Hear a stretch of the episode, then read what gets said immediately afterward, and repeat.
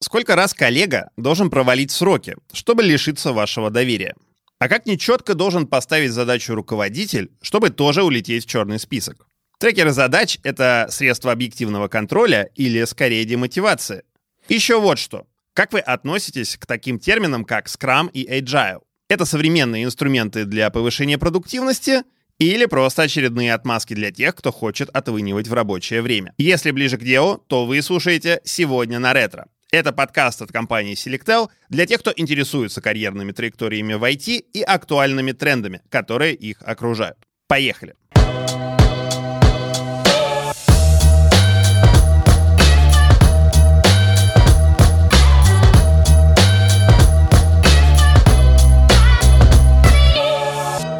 Меня зовут Сергей Пихин, и сегодня мы поговорим о том, как работать в команде, грамотно ставить ТЗ, выполнять задачи и при всем при этом не просыть ни токсичным, ни ленивым коллегой. Наша сегодняшняя тема — работа в команде. У нас сегодня в студии Илья Швыков, тимлид команды IM в Selectel. Илья, привет. Привет, привет. Галина Шаранкова, юнит лид Messenger and Bot платформ в Авито. Да, приветики. Привет. Еще один юнит лид в нашем подкасте. И Валерия Сантаева, лид Project менеджеров Space 307. Привет. Привет. Друзья, у нас есть общий такой вопрос, который мы задаем всем нашим гостям. Как вы думаете, почему мы пригласили конкретно вас поговорить про тему, связанную с командной работой? Для меня было большой неожиданностью, что меня пригласили, честно. Вот. Я могу только варианты какие-то предложить, почему произошло именно так.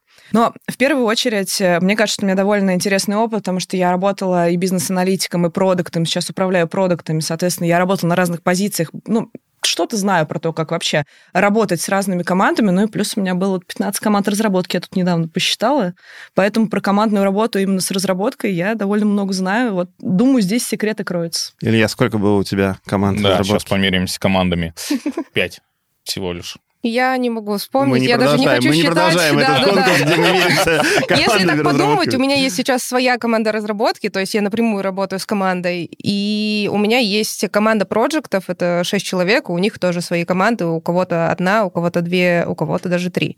Поэтому я тоже как представитель людей, которые работают напрямую с разработкой и в роли вроде бы и менеджера, но и защитника самих разработчиков. Илья, ты какую будешь сторону представлять в нашем шоу? Я думаю, что обе. Но я все равно немножко еще разработчик. Я вот верю. Каждый день пытаюсь Не, не убил себе это Да, после, да, после да. управления. Поэтому я думаю, что я постараюсь обе стороны занять на двух стульях. Давайте начнем с ра- разогревающего вопроса. В принципе, вообще, важна ли командная работа в IT-компании? Можно представить себе сценарий, где ты, не обладая такими навыками, вполне себе комфортно себя чувствуешь на работе. Стопудово есть позиции, где ты можешь работать в одного. Есть просто узкая специализация, очевидно, да, где тебе не нужна команда. Понятно, что в любом случае большой результат делается большой группой людей в наше время, и без общей цели, без координации сложно что-то сделать существенное, на мой взгляд. Ну, я соглашусь насчет существенного. То есть э, большие проекты реально тащатся большим количеством людей. Это даже может быть не одна команда, несколько команд. И если даже ты как человек, который привык там работать в соло, даже внутри команды, и не можешь найти язык, э, делая большой проект с другими еще разработчиками, то это может в какой-то момент стать проблемой. Мне тоже кажется, что здесь э, немножко замешана история про там, и индивидуального контрибьютора и командную работу. Если у тебя есть какой-то пласт, в котором только ты, например, разбираешься, то в целом твоя задача создать вот вокруг себя вот понимание, что ты делаешь, ты можешь делать самостоятельно. Здесь это не, классическая командная работа, когда все там встречаются на дейликах, ты просто делаешь что-то свое и информируешь коллег. То есть в целом, мне кажется, что это вполне нормально работать не в команде вот впрямую, да, чтобы постоянно со всеми коммуницировать, но тебе нужно создавать вокруг себя среду, чтобы всем было понятно, что ты делаешь, что тебя ожидать. И вот это такая маленькая часть команды работы, которая в любом случае должна быть. Давайте про среду вокруг себя поговорим. Э, Расскажите про свой жизненный опыт. Бывали ли у вас э, в вашей карьере ситуации, где атмосфера в командах настолько ломалась, настолько портилась, что ну, задачи просто переставали решаться? В предыдущей компании э, был один человек, который немножко разлагал среду в- в команде. И это с одной стороны, сами ребята иногда, не знаю, может быть, А как, как он это делал? Он токсично шутил. токсично, постоянно что-то прям продавливал свои идеи или говорил, ваше решение оно плохое, вообще не стоит этим заниматься, и оно должно вообще быть по-другому. Спрашиваешь, как по-другому? Он такой, я не знаю, у меня лапки, ты, там, не знаю, ПМ, ты аналитик, э, ну, у меня была просто роль тоже аналитика. Пожалуйста, вот ты придумай, принеси мне на блюдечке золотой каемочкой, пожалуйста, чтобы все было понятно. Тогда я только начну это делать. И да, это реально очень разлагала, да, наверное, да, среду в команде тоже, но и в целом задачи из-за этого не делались. То есть они откладывались, они начинали, типа, говориться, это не то, это не так. Ну, в общем, да, скорость разработки от этого страдала. У меня был кейс, когда все просто друг от друга устали. Я работала в команде, причем я туда пришла довольно таким молодым менеджером, и у меня была еще амбициозная задача. Мне сказали, ты должна построить growth team. У нас полно разработчиков. Мы должны вообще сейчас их вот так вот перераспределить, чтобы получить космос. Что получилось с этим космосом? Я пришла, нарисовала там свою вот эту продуктовую стратегию, roadmap, пришла в команду, а там ребята работали уже по 7-10 лет, и делали только то, что делали, а больше ничего не делали. И они на тебя как вот на новенькую смотрели еще, нибудь, да? Да, да, да. Они такие, ну, хорошо, расскажи, почему тебе можно верить? Этот этап мы вроде прошли, и мне казалось, что сейчас прям полетит. Вот. Но потом э, пришла вторая часть этой истории, которая заключалась в том, что теперь это нужно, кто-то от тех должен был залидировать и пойти делать. А вот в этот момент они такие уже очень спокойненько сказали, смотри, мы поняли, так, ты хороший человек, и цели у тебя хорошие, но есть нюанс. Мы вот здесь занимаемся ровно вот такими техническими проектами, а больше никакими не занимаемся.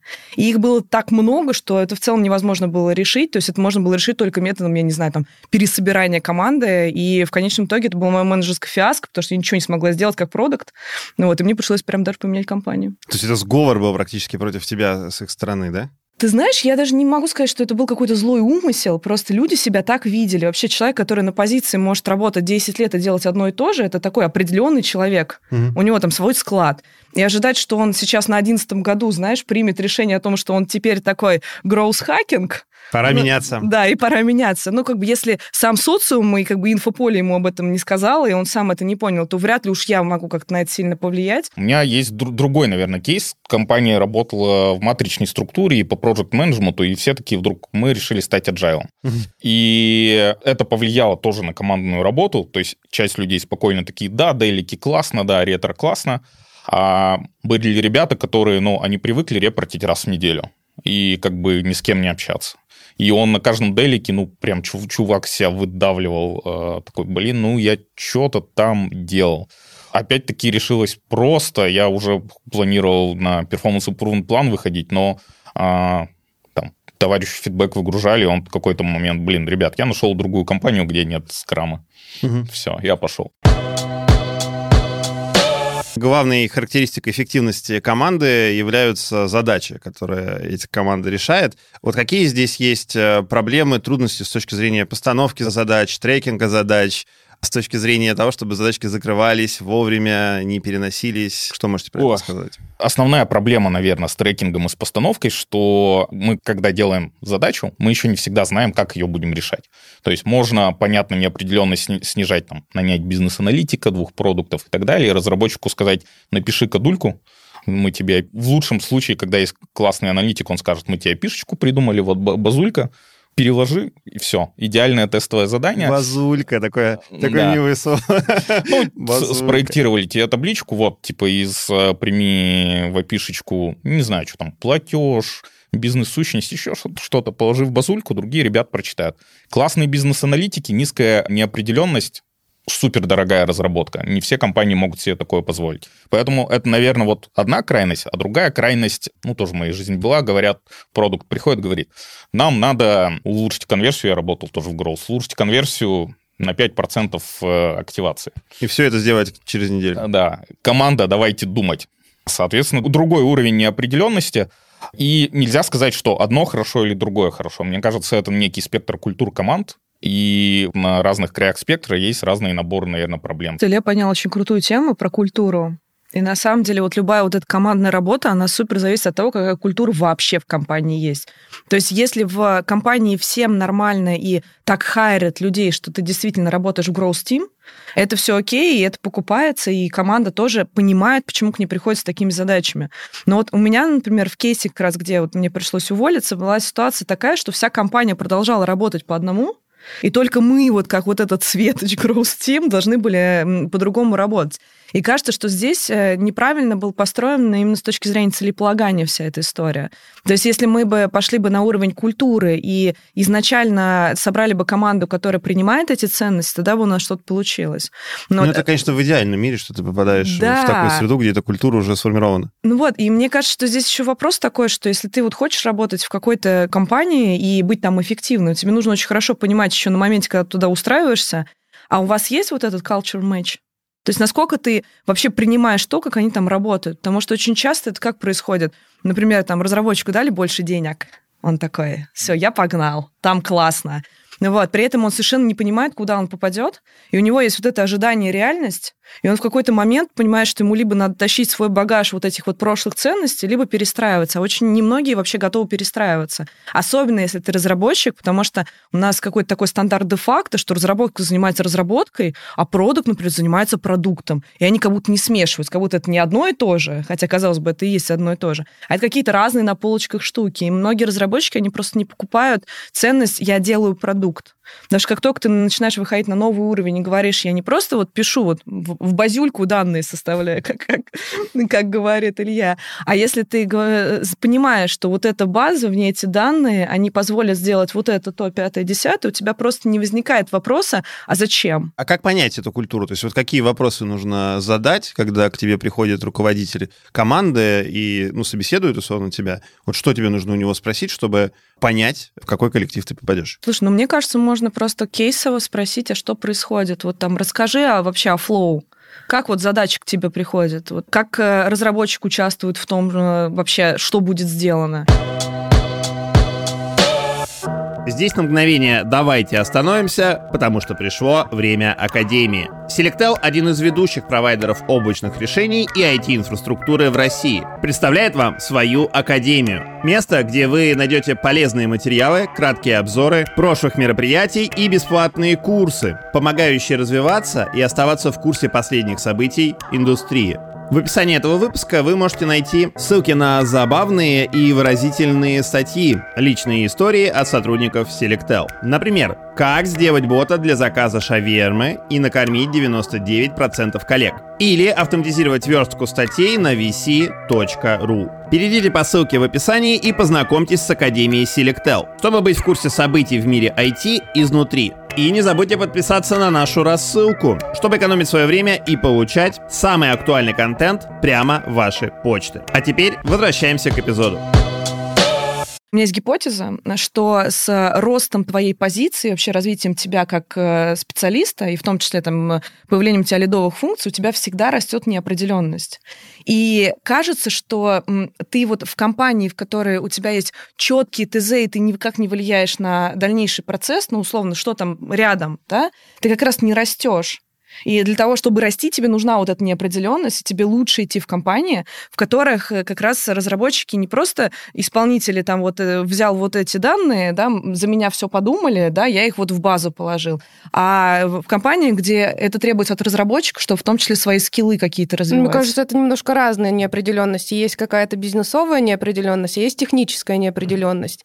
И для меня тоже разработчики чаще, возможно, моим интереснее решать какую-то техническую неопределенность, а бизнесовую, типа, я хочу услышать от продукта, что конкретно э, нужно сделать для того, чтобы повлиять на какие-то метрики. И что продукт, mm-hmm. чтобы думал о том, какие метрики он хочет э, прокачать, в какую сторону. Вот. И у нас как раз э, у нас были разные этапы в компании, наверное, даже в моей команде, когда были этапы, когда продукт приходил в команду и говорил, ребята, давайте подчелленджим вот эту вот идею. Смотрите, нам нужно сделать вот это, нам нужно вот такие-то метрики потрогать, и примерно это вот где-то вот в этой области. Как вы считаете, накидывали свои идеи, он дальше это там приоритизировал, какие-то потом макеты вместе с дизайнером приносил в виде какого-то уже более-менее ТЗ. А как это внутри дальше делается, это уже типа, ребята, вы сами, у нас нет системного аналитика, который скажет, куда в базу это положить, какие ручки подергать. Делайте сами, как вам удобно. Хотите новую, новый сервис, пожалуйста. Главное, чтобы это не стоило как самолет. Вот здесь есть, ну, не дихотомия, но какое-то постоянное противоречие. С одной стороны, мы хотим вовлекать разработчиков в бизнес, говорить им такие, что ребята, мы тут, э, как это притча, не камни кладем, а строим большое здание. А, с другой стороны, разработчику нужно сопромат этих камней знать, которые еще как бы на минуточку, ну, почти высшее образование целое. Вот. То есть мы вроде как бы взяли специалиста, а с другой стороны еще пытаемся его загрузить, блин, там, давай пользователям эмпатию проявим, метрики уже бизнесовые знать, и юнит-экономика, вот тебе. На как, вот, короче, наши обороты, вот юнит-экономика, чувствуешь, что мы строим большое здание. И это классная тенденция, но мне кажется, периодически у бизнеса есть отрыв от реальности, и мы начинаем планочку вот эту сильно задирать, и от разработчиков ожидать, ну, слишком много. Я не хочу сказать, что разработчик это такой, знаете, ограниченный человек, который ничего не хочет знать. Просто он человек, и количество объектов, которыми он может оперировать в памяти, оно ограничено. То вы путаете здесь историю про то, что разработчик начинает генерировать гипотезы решений за продукта, или это совместное? Вообще в большинстве компаний, ну, по крайней мере, в которых я работала, немножко просаживается стадия, вот именно вот эта стадия discovery, когда мы пытаемся понять, какая проблема у пользователя реально существует. И вот эту стадию приглашать в разработку это нецелесообразно, потому что там есть целый огромный пласт именно продуктовой работы, связанный с тем, что нужно сделать опросы, посмотреть на метрики, а, поговорить с пользователями. Вот сейчас скажу ужасное слово «каздев», вот этот, который, знаете, там, лейтмотив всех продуктовых конференций. Да, вот эта часть, к ней разработка не имеет никакого отношения. Но есть пересечение в том, что когда мы с точки зрения продукта поняли, какую мы реально проблему будем решать, Именно разработка нам помогает формировать оптимальное решение. Поэтому э, не надо говорить здесь, ну, то есть э, у тебя просто это прозвучало в формате, слушайте, отстаньте, а, от, отстаньте от разработчиков, мы тут пишем юнит-тесты, понятно? Еще раз, юнит-тесты, да? Но... На самом деле это не так. И в правильных, нормальных продуктовых компаниях разработка идет вообще вся, я имею в виду от, от сигнала о проблеме до решения по Double Diamond. Сначала есть Diamond Discovery, потом Diamond Delivery. И они не делятся продукт и тех. Они пересекаются для того, чтобы получить оптимальный результат. И почему это ломается вообще в обычных продуктовых командах? Потому что, во-первых, продукт занимает позицию больше проекта. У него есть вот великий продукт, генеральный директор, да, а он такой прокси-продукт-менеджер. Он собирает информацию, что-то там ее как-то приоритизирует, как его научили по Райсу, и дальше оно расходится в разработку. Он просто сам не формирует этих решений. Это как бы первая проблема. А вторая проблема, у нас есть такой большая просадка на рынке IT, называется продуктовая стратегия. Все говорят про продуктовую стратегию. Это такой единорог. Да? Мы куда-то с ним должны идти, но только одна проблема, никто с ним за руку не ходит, потому что его не существует. Те продукты, с которыми вы работаете, это продукты медлы. Они тоже учатся. И они эту продуктовую стратегию в жизни никогда не видели. Нашли крайних. Вот. И нет, а дело не в крайности. То есть вот мы когда говорим, например, про разработчиков, да, мы говорим, это джун, ему такое позволительно, да. Это, например, там middle, ему такое уже не позволительно, но, конечно, у него не будет широты взгляда, ведь он же middle. Так вот, э, спойлеры, у продукта все то же самое. И когда мы говорим с вами про просадку на уровне а, разработчика пытаются привлечь к задачам, которые не продуктовые, здесь проблема может быть и в том, что фактически разработка не готова это принять, и в том, что продукт не может управлять этим процессом. И нужна продуктовая стратегия для того, чтобы они ну, фактически заилайнились с точки зрения бизнеса, с точки зрения компании, Неэффективный сотрудник — это какой сотрудник? Который не закрывает просто задачки, которые перед ним ставятся, или есть какие-то еще дополнительные метрики? Наверное, если как бы пытаться развернуть твое определение, то неэффективность — это когда ожидания э, компании руководителя не стыкуются с тем, как человек себя проявляет. Вот. Но просто неэффективность имеет коннотацию, не знаю, плохой, там, не знаю, ленивый, еще что-то. Но просто бывает, что ты пришел в компанию, в которой ты просто не можешь соответствовать ожиданиям. И причины могут быть разные. На уровне культуры, на уровне, э, там, не знаю, твоих скиллов. Может быть, действительно тебе не хватает скиллов. Может быть, это просто не та предметка или не те люди, с которыми ты можешь работать. Такое тоже случается. Поэтому бывает, просто ожидания не стыкуются. И вот, наверное, это про неэффективность. И, на мой взгляд, это важно понять как можно раньше тебе и твоему руководителю и что-то с этим делать. Либо вы готовы корректировать ожидания, либо ну, вы расходитесь как взрослые люди, каждый находит то место, где вы можете соответствовать ожиданиям. Неэффективны, ну там, типа, задачи не делаются, скорость не соответствует. Но ты можешь реально в это время, допустим, ты не делаешь задачи, ты учишь кого-то. Но это действительно это какое-то совпадание ожидания реальности, то, что тебя, тебя ожидают, что ты научишь, э, ты там супер сеньор, ты знаешь вот эту доменную область, и у тебя пять подаванов, и вот, пожалуйста, их обучи. Эффективно? Наверное, эффективно. Задачи делаются? Ну, наверное, нет. Ты занимаешься какой-то другой деятельностью. А, неэффективный человек в команде. Вот ты сказал, что нужно быстро решить. Это какой срок и как принять решение? Вот это человек, нужно подтягивать его под стандарты компании, нужно объяснить ему, как ему стать лучше, чтобы от него коллеги не спрашивали постоянно, а где, а что, а когда. Ну, в общем, как принять вот это решение, что нужно от неэффективного сотрудника избавляться? Может, собрать обратную связь. Мне первое, что в голову приходит, просто это реально какая-то обратная связь, возможно, там лиды в команде, ребята, если есть просто какие-то звоночки, ну, это может быть просто э, слово какого-нибудь чувака, который говорит, что там что-то как-то кажется с ним не то. Или ты видишь по задачам. Mm. И на ван-ту-ван выйти с этим. Ну да, ну, блин, важно не доводить до такого. Короче, если где-то ожидания не сходятся, чем раньше ты про это говоришь, тем лучше. Поэтому в идеале у тебя это начинает как бы ожидания часто не совпадают. Просто у тебя в какой-то момент накапливается количество вот этих несовпадений, которых мне ты кажется, постоянно извини... говоришь. Да, извини, я тебя перебью, Давай. мне кажется, это просто хорошо еще работать с осознанными людьми, которые сами такие, а что вообще я хочу? Какая культура мне подходит? Очень много людей, которые идут, особенно это какие-нибудь там джуны или только начинающие, типа, я хочу войти, войти, все, да. это моя цель, и мне не важно, как я, типа, я буду всячески стараться, и тут уже важно изнутри тоже найти какие-то точки, типа, а что, почему, что не, не сходится. Ну да, да. Ну вообще, да, конечно, это ответственность э, двух сторон. И самого человека, который такой, ну, блин, кажется, не мое. Надо это принять и что-то там с этим делать. И, не знаю, команды и менеджера. Слово осознанность самое, наверное, частое слово, которое звучит в нашем подкасте. Вообще триггер. Я... Э, ну, немножко, да, триггерит по этому поводу, но без этого никуда. Типа эмоциональный интеллект, понимать, что ты хочешь делать. Это то, с чем все, мне кажется, сталкиваются в начале карьеры. Типа, я хочу просто какой-то опыт. Мне не важно, какая команда, какие задачи. Я буду делать все, что делать. Главное, скажите, я буду, мне нужны деньги.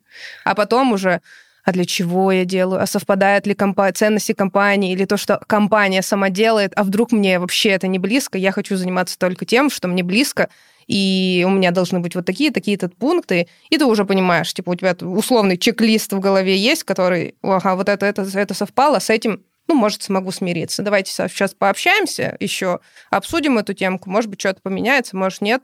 Ну, а дальше примем решение. Короче, я человек гораздо проще. У меня вот есть матрица из э, быстрой, медленно достигаем цели, не достигаем цели. Потому что я как бы человек, который как раз собирался делать бизнес. Вот ну, как бы я вот из этих здесь. И для меня неэффективный человек – это человек, который не достигает цели, точка.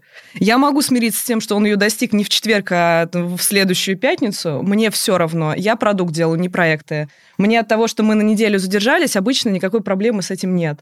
Но если я систематически вижу, что этот человек постоянно начинает либо э, говорить, мне не написали, я сам не подумал, либо я ни, ни с кем не пошел, ничего не поговорил, потому что я тут сам молодец, либо какие-то вот эти звоночки, для меня это красные флаги. То есть если человек не делает э, реально в итоге то, что работает, если с ним возникают проблемы с тем, что он не понимает вообще, как вот эта его часть влияет на все остальное, и он не пытается сам сделать так, чтобы все целиком сложилось, ну, для меня вот это как раз то самое неэффективность. Выходи с корабля. Друзья, у нас есть постоянная рубрика «Скажи это» на корпоративном, в которой мы просим наших гостей предложение, которое я зачитываю, которое написано немножко грубым, немножко резким языком, переиначить так, как вы бы написали это своим коллегам, партнерам и людям, с которыми вы работаете. Давай, Галина, с тебя и начнем тогда. Ну, некуда уже пихать новые задачи. Угомонись уже, а. Коллеги, мы приоритизировали наши гипотезы, и кажется, что сейчас мы занимаемся именно важными гипотезами в спринте развития. Очень корпоративно. Замечательно. Валерия, вариант для тебя. Скорее всего, я провалю этот дедлайн, но это не моя вина, потому что ты фигово поставил задачу. Коллеги, я понял, что я не успеваю сделать задачу в срок, в процессе ее выполнения я заметила несоответствие ТЗ, и мне нужно, нужна консультация. О, аккуратно. Ну что, Илья? Давай. Давай. Ты можешь нормально заполнить ТЗ, а не рассказывать мне о задаче на кофе-поинте во время обеда? Было? А, давно не было. Ты, ты не ездишь в офис просто, да? Да. Да, да. Коллеги, а, в этой задаче высокий уровень неопределенности. Высокий уровень неопределенности. Все, точка. Да, точка, точка, точка, да, больше. И выйти из слака. Замечательно. Мы много уже говорили здесь про проблемы, про и глобальные, и про чуть менее локальные. А что делать-то? Нас вот люди смотрят. С помощью каких инструментов налаживать общение внутри коллектива, какие инструменты использовать, чтобы задачки выполнялись, какие вот есть лайфхаки и приемы в компаниях, в которых вы У работаете? меня есть универсальный ответ. Менять людей, либо менять людей. Не поспоришь с этим. Очень кардинально. Мне первое, что в голову пришло, это ретро. Когда собираешь людей, которые друг другом холиварятся, и даешь им площадку, где они могут высказать. Во-первых, это просто, наверное, слив пара, это не будет где-то в личках, это не будет внутри копиться. А следующий этап это обязательно, когда прям хорошая фасилитация, особенно когда много людей, они очень в контрах, то это выработать какие-то экшен-поинты, когда ты говоришь, типа, «О, вот эта проблема, вот такое должно быть решение, и вы договариваетесь. Ну а дальше там смотришь, э, что меняется, что не меняется. Ну и какие-то прям, если единичные люди бывают все равно, которым прям сложно договориться, это опять же тоже общение, вантуваны. Типа, а что не так? Чё произ... У меня просто был тоже как-то конфликт, когда не скажу, что человек плохо работал в команде, но он не воспринимал меня как э, менеджера. Я, когда только пришла, у нас был конфликт, типа, было заметно, что что-то идет не так. Мы пообщались, встретились на one-to-one. Сначала было прям неприятно, мягко говоря. Пришлось позвать HR, и мы уже через HR решали конфликт так, чтобы друг друга поняли нормально. И такой, ну, все. А У меня а, разработчик был, и он как раз сейчас вот ротируется в компании, который в какой-то момент понял для себя, что он хочет зарабатывать деньги компании. То есть вот хочет работать в продукте с прямой монетизацией, чтобы понимать, вот сколько вот ровно вот миллионов рублей вот принесла вот ровно его фича. Ну вот, и он очень долго не мог это для себя даже объяснить, то есть он что-то токсичил, пытался обесценивать все решения, которые принимаются в команде, потом с ним вышли уже на диалог, это делал не я, это делал его тимлид, и выяснилось, вот это вскрылась вот эта история, что ему просто теперь перестало нравиться то, что он делает. Его перестали на другое место, и он прекрасно там живет. Кайф. Ну, а по созданию коллектива, э, ну, как именно коллектива, что вы можете рассказать по своему опыту? Какие вещи помогают? Какие-то вечеринки, тусовки, вот эта история, где упади, закрой глаза, упади спиной, мы тебя поймаем. У нас э, как раз, э, я опять ск- скажу про ретро. Были разные форматы ретро, и как раз у меня была команда, и она э, вначале там часто менялась, мы объединялись в другой. Было сначала две команды, потом объединили, там переформатировали. И да, были разные форматы ретро, когда мы рассказывали, даже не скажу, не назову это ретро, но плюс-минус.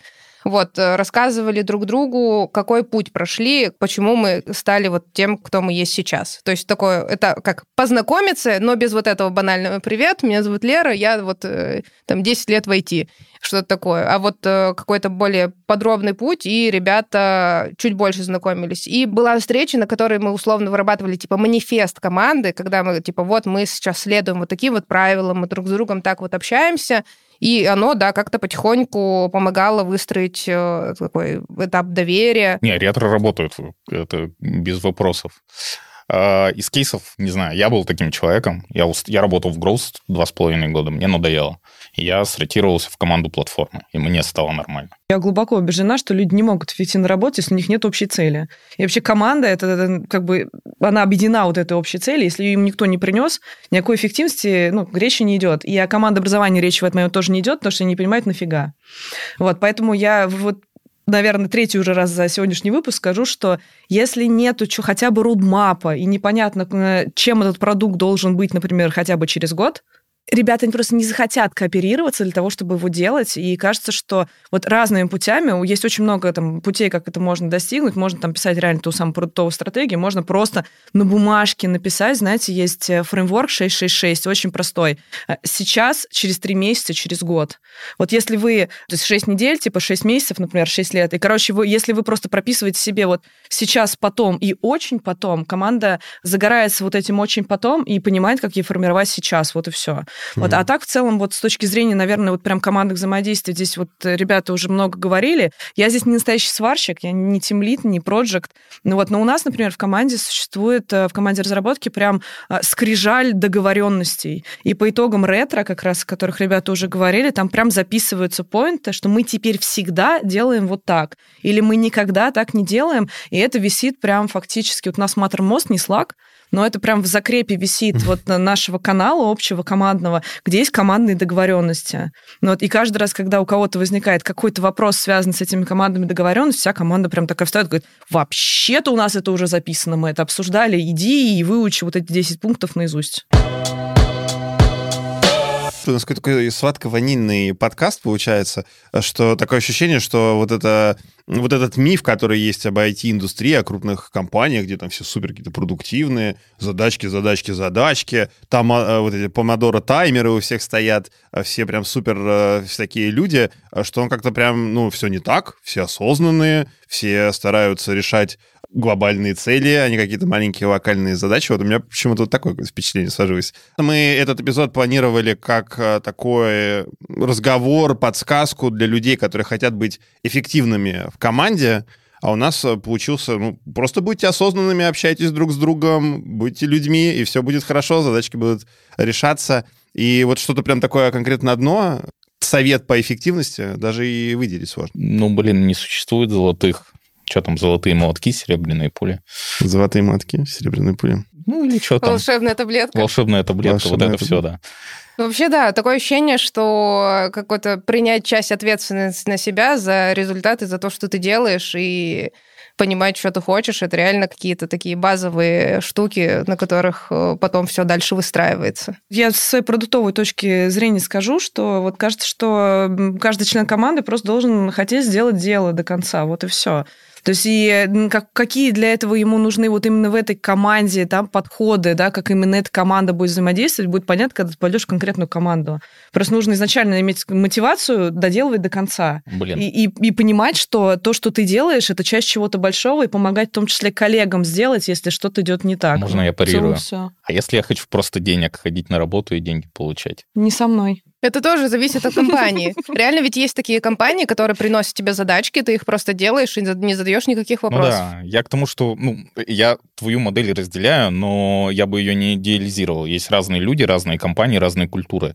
И мне кажется, быть человеком, который ходит на работу, а, делает по ТЗ и получает деньги, тоже нормально. Просто надо понимать, что ты не будешь э, попадать в культуру компании, где продукт, мы строим глобальную историю, у нас есть супер цели, которые мы хотим достичь. Вот, вот, наверное, это и можно выделить, что нужно просто понимать, в какой ты коллектив идешь, и на вот этом шаге, где ты принимаешь решение, что ты работаешь в той или иной компании, задать вот все эти вопросы. Что от тебя будут требовать, какой уровень вовлеченности, будешь ли ты бэкэндером писать фронтенд, да. или, или наоборот чтобы попасть или не попасть вот в те ценности, о которых мы ну сегодня да, говорили. И, на мой взгляд, это не коррелирует с деньгами. То есть, словно можно писать по ТЗ за нормальные деньги. Да. Можно делать продукт э, без денег. И не забывайте про ретро. Мы тоже сегодня поняли, что это крайне, ретро, да. крайне важно.